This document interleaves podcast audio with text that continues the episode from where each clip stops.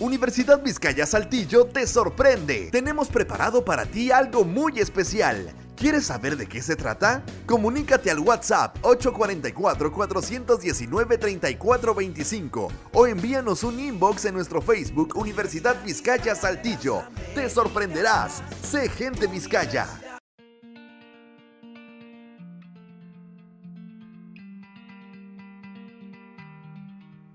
¿Qué tal amigos? Bienvenidos y bienvenidos a nuestra primera Semana Nacional del Cerebro 2022, organizada por la Universidad Vizcaya de las Américas. Somos alumnos de la licenciatura de Psicología y el día de hoy nos acompaña el doctor Roberto Valdés, médico neurocirujano, quien nos hablará sobre la médula espinal, específicamente de las hernias de disco. Comentaremos un poco sobre su importancia, sus funciones y las complicaciones antes mencionadas. La médula espinal es la parte del sistema nervioso que transmite mensajes desde y para el cerebro. Se encuentra dentro de las vértebras, que son discos óseos que forman la columna vertebral. Hola, buenas tardes. Soy el doctor José Roberto Valdés Carrizales. Soy neurocirujano, egresado de la Universidad eh, Nacional Autónoma de México, de la UNAM, eh, hace dos años aproximadamente. Eh, actualmente laboro en, en el Hospital Cristus Muguerza y en el Hospital IMSS Clínica 2 de Saltillo. Hola, mucho gusto, doctor Roberto. Mi nombre es Berenice y nos gustaría que nos explicara a nosotros y a todos los que nos escuchan qué es una hernia de disco y cómo se diagnostica. Vale la pena tener en cuenta eh, un punto de, que mencionaste muy, muy en concreto en diferenciar qué es la columna y qué es la médula espinal. La columna es la, la integración entre tejido óseo y tejido blando que le va a dar el recubrimiento y protección a la médula espinal.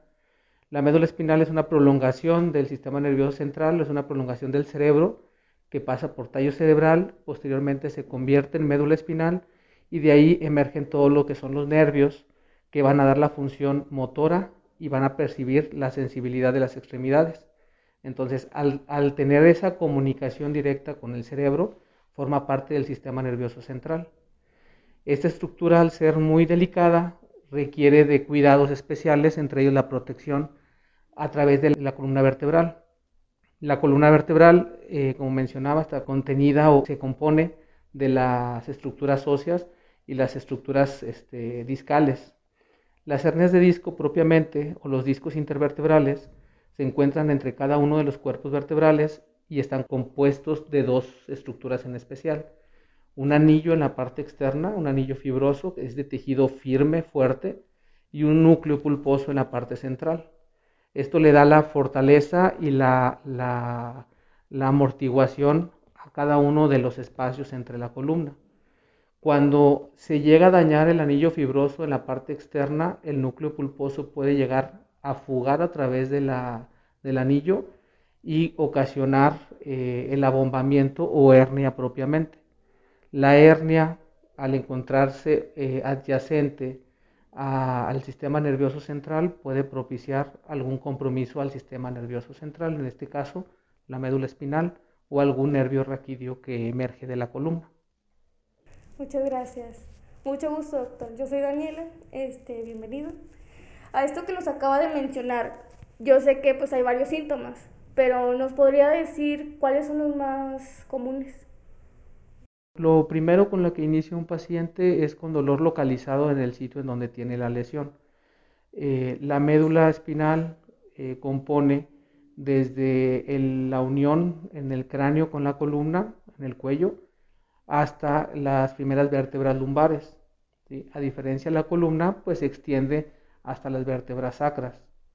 Entonces, eh, esta diferenciación anatómica nos va a dar eh, diferentes tipos de síntomas dependiendo del nivel en que se encuentre la hernia. Las hernias pueden ser cervicales, de columna cervical, pueden ser de columna torácica o de columna lumbar. Y si se encuentran en cada uno de estos sitios o en alguno, eh, en alguno u otro, eh, va a dar sintomatología completamente diferente. El principal es el dolor localizado, ya sea en la región de cuello, si es una hernia en columna cervical, a nivel dorsal o en la espalda media si es de columna torácica y si la hernia es de columna lumbar pues en la región más baja de la espalda. Eh, algunos otros síntomas que se pueden presentar son eh, compresiones a los nervios raquídeos y causa eh, adormecimiento, calambres, sensación de hormigueo, disminución de la sensibilidad de algún territorio en específico, de brazos o piernas. La ventaja que tiene el sistema nervioso central es que es muy específico. Si alguna hernia compromete un nervio en especial, va a haber una zona en específico en la piel en donde va a estar afectado o va a haber un músculo en específico que va a estar afectado y va a perder la fuerza. Entonces, teniendo en cuenta que un nervio puede llevar función motora y sensitiva, cualquiera de las dos pueden estar afectadas. Ok. ¿Y cómo ve las complicaciones? ¿Qué complicaciones tendría esta en este proceso? Normalmente las hernias eh, van a depender mucho del tiempo que pueden llegar a ocasionar el compromiso del nervio raquídeo. Si hay alguna compresión a algún nervio o incluso a la médula espinal, eh, debemos de tener en cuenta que siendo neuronas las que están afectadas, se tienen un lapso de tiempo muy corto para tratar de corregir la compresión. Pongamos un ejemplo. Si tenemos una hernia de disco que está protruida o una protrusión discal, es menor el compromiso que va a ocasionar a la, a, la, a la, médula espinal. Pero si tenemos una hernia de disco que está extruida o que está haciendo una compresión total de la médula espinal, podemos tener un paciente que deje de tener función motora absolutamente de extremidad, de alguna extremidad en especial o incluso de las cuatro extremidades. Y eso compromete tanto función este, visceral, a esto me refiero, eh, me refiero a, a, problemas para orinar, para defecar, en pérdidas de sensación de esfínteres o de control de esfínteres. Entonces los síntomas van a ser muy variados dependiendo la localización y el tipo de compromiso o compresión que llega a tener el sistema nervioso. Estas serían las complicaciones. Pero para los factores de riesgo en esta hernia, en algunas hernias, ¿hay factores de riesgo?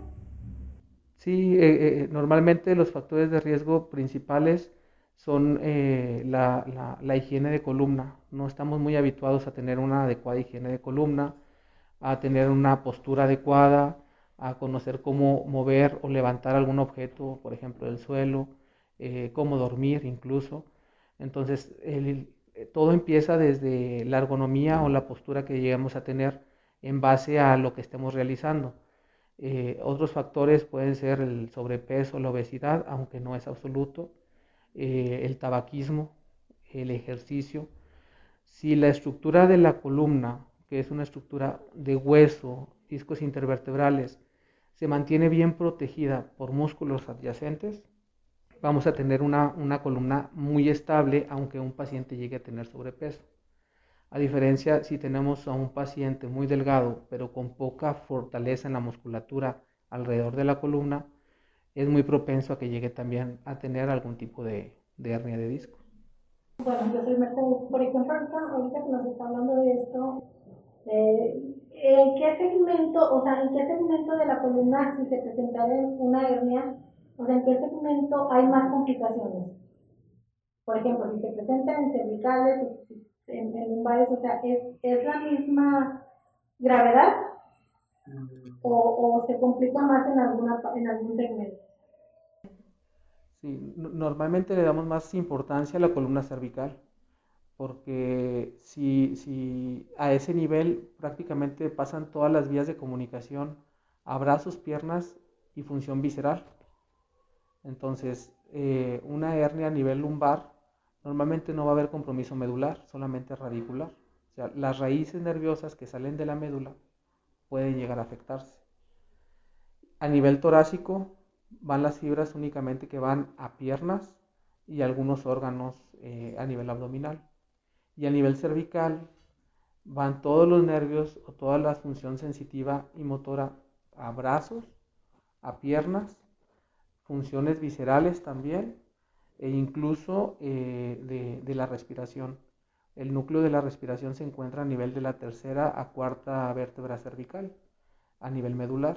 Entonces, si llegamos a tener una hernia extruida a ese nivel o una lesión de columna que llegue a comprometer la médula a ese nivel, puede llegar a ocasionar incluso hasta paradas respiratorias. Disminuye la, la, función de los músculos respiratorios debido a que no hay un estímulo neurológico para poder seguir respirando. Entonces son más complicadas habitualmente o es de, de mayor cuidado la columna cervical. Bueno, y también me gustaría saber el tratamiento, si el tratamiento es paliativo o es quirúrgico. Mm, todo depende de cada uno de, los pacientes. Este, pongamos ejemplos igual, eh, si llegamos a tener una hernia protruida, apenas eh, un abombamiento que no causa alguna compresión, algún nervio, se puede dar manejo exclusivamente con fisioterapia, mejorar este, higiene de columna, tratamiento analgésico. Sin embargo, si tenemos una hernia que ya hace compromiso al sistema nervioso central, va todo esto más la probabilidad de necesitar cirugía. Y la cirugía consistiría en disminuir la compresión a nivel del sistema nervioso. Para todos nuestros oyentes, ¿nos podría decir qué es paliativo? La palabra paliativo es eh, básicamente disminuir los síntomas sin curación. O sea, no hay una curación del padecimiento, pero se, se, da tratamiento con, con, la intención de disminuir las molestias que está generando.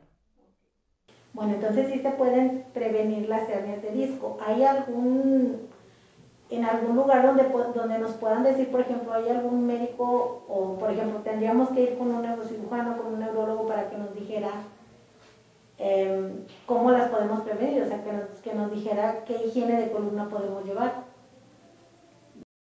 Normalmente son eh, los médicos de rehabilitación física los que nos apoyan en este aspecto.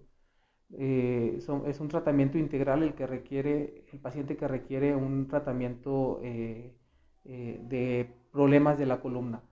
Mm, el fisioterapia, el fisioterapeuta o el médico de rehabilitación física nos ayuda mejorando la postura, la musculatura paravertebral, la higiene de columna, evitar eh, riesgos en ese aspecto.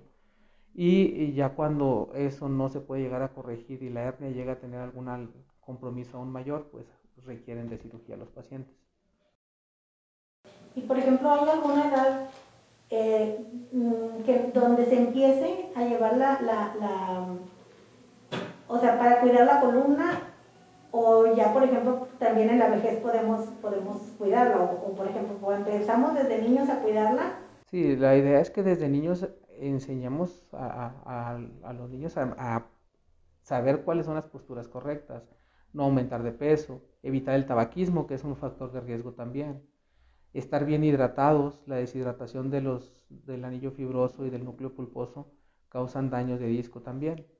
Eh, básicamente todo eso es eh, cuestión pues básica de, enseñanza nosotros como padres hacia los niños sobre cómo ir cuidando su cuerpo y evitando que lleguen a tener alguna, alguna de, estos, de estos factores de riesgos y agregarlos. De ahí lo que no se podría prever sería, por ejemplo, algún accidente que puede llegar a ocasionar también una hernia de disco. Entonces, si estamos con la columna cuidada desde la niñez, en teoría cuando llegamos a presentar alguna lesión, movimiento eh, involuntario o incluso algún accidente que nos genere algún problema en la columna, este va a ser menor. El daño en la columna va a ser menor. Bueno, doctor, le agradecemos la información que nos ha brindado. Esperamos contar con su presencia en alguna próxima ocasión para tratar algún otro interesante tema de neuroanatomía. Hasta luego, esperamos que les haya gustado mucho este episodio. Gracias.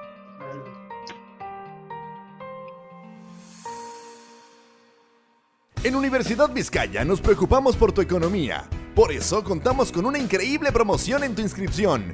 Contáctanos para mayor información a través de nuestro Facebook o al WhatsApp 844-419-3425. Ven y sé gente Vizcaya.